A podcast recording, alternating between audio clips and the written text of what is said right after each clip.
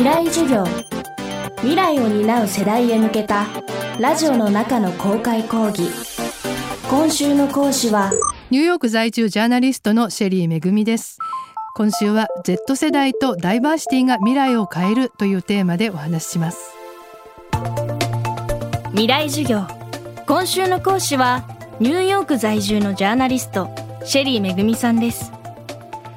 生まれた時から IT 機器に囲まれて育ちインターネットや SNS を使いこなす。環境意識が高くサスティナブルな暮らし方を目指している。ダイバーシティ多様性を受け入れ違いを楽しむ価値観を持つ。そんな22歳以下の若者 Z 世代が未来を変えるというシェリーさん。これから消費者有権者として彼らの存在感が増してくると分析します。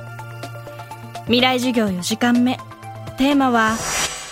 Z 世代が未来を変える。Z 世代っていうのは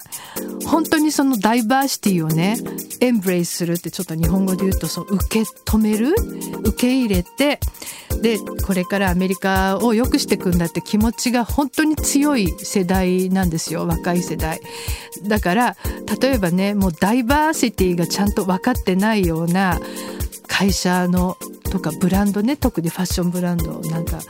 もうちょっとダメなんですよ。例えばね某ファストファッションのブランドが人気なくなっちゃった理由の一つっていうのは Coolest Monkey in the Jungle っていうジャングルで最もクールな猿っていう風に書いてあるスウェットシャツを発売したんですよ。去年なんだけど。その時にその、えっ、ー、と、サイトのね、写真にモデルを、あの、黒人の男の子のモデルを使っちゃったんですね。で、それでもう、ものすごい、まあ、大批判を浴びて、まあそういう人種的なね、そういうものにものすごく鈍感なところを、まあ、暴露してしまったっていうのがあってそういうものはねもうダメなんです。この世代にはね。あとサステイナビリティっていうのもものすごく重要でね。あのやっぱり今もう環境問題がもう世界中でね自分たちの未来をどうしてくれるんだっていうふうに、まあ、この間もね世界的な抗議行動があったじゃないですか。であの10代のグレタさんっていうねスウェーデン人のあの彼女はもう本当 Z 世代の代表だと思うんだけど彼女アメリカ人じゃないけどあの、まあ、世界的にねそういうふうになってきてるわけよ Z 世代の若者っていうのが。やっぱり環境にコンシャスじゃないビジネスとかブランドはダメなんですよ。っていう形で消費者として、まあ、世の中をまず変えようとしてるのが Z 世代でおそらくまあ彼らのねまだ半分は未成年あの18歳以下だから選挙はできないけれどもでも彼らがやっぱり選挙権を持つようになったら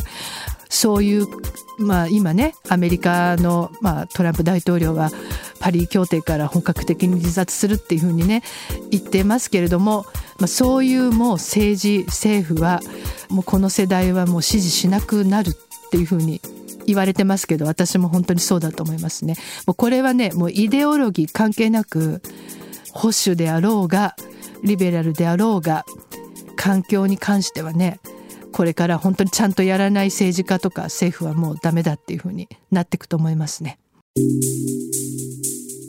最後はシェリーめぐみさんから日本のミレニアル世代 Z 世代へのメッセージです。やっぱりね大人になるのって大変だと思うのね。やっぱ生きていくのってすごい大変なんですよ。生活しなきゃいけないし稼がなきゃいけないしだからもうまあしょうがないから大学行こうとかねしょうがないから就職しようってそう気持ちになる人だっていると思うの。別にやりたいことが見つからない人だっているだろうしだけどとりあえず生きていかなきゃいけないからとりあえずそれは頑張ろうよって思うのね。だから何やっても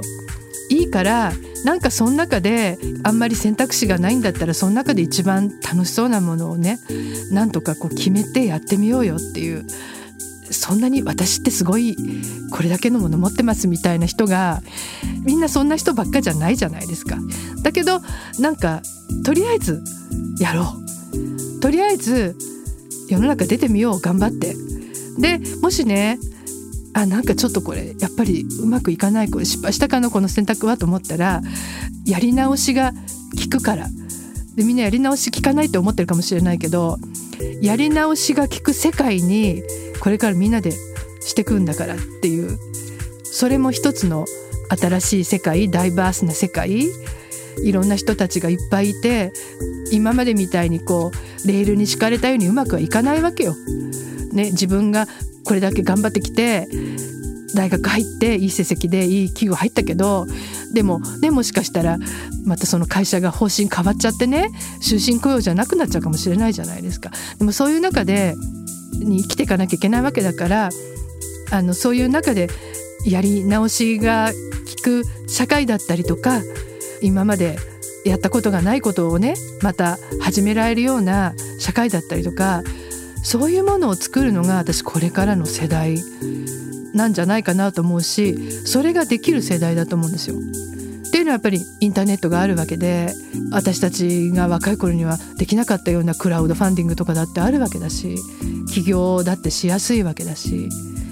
だからね多分できることはいっぱいあると思います。未来授業。今週の講師はニューヨーク在住のジャーナリストシェリーめぐみさん。今日のテーマは Z 世代が未来を変えるでした。シェリーめぐみさんが Z 世代とミレニアル世代についてお届けする番組ニューヨークフューチャーラボが放送中です。月曜日から水曜日深夜2時オンザプラネットの中で毎週水曜日にお届けしています。未来授業来週は情報通信総合研究所特別研究員平井総一郎さんの授業をお届けします。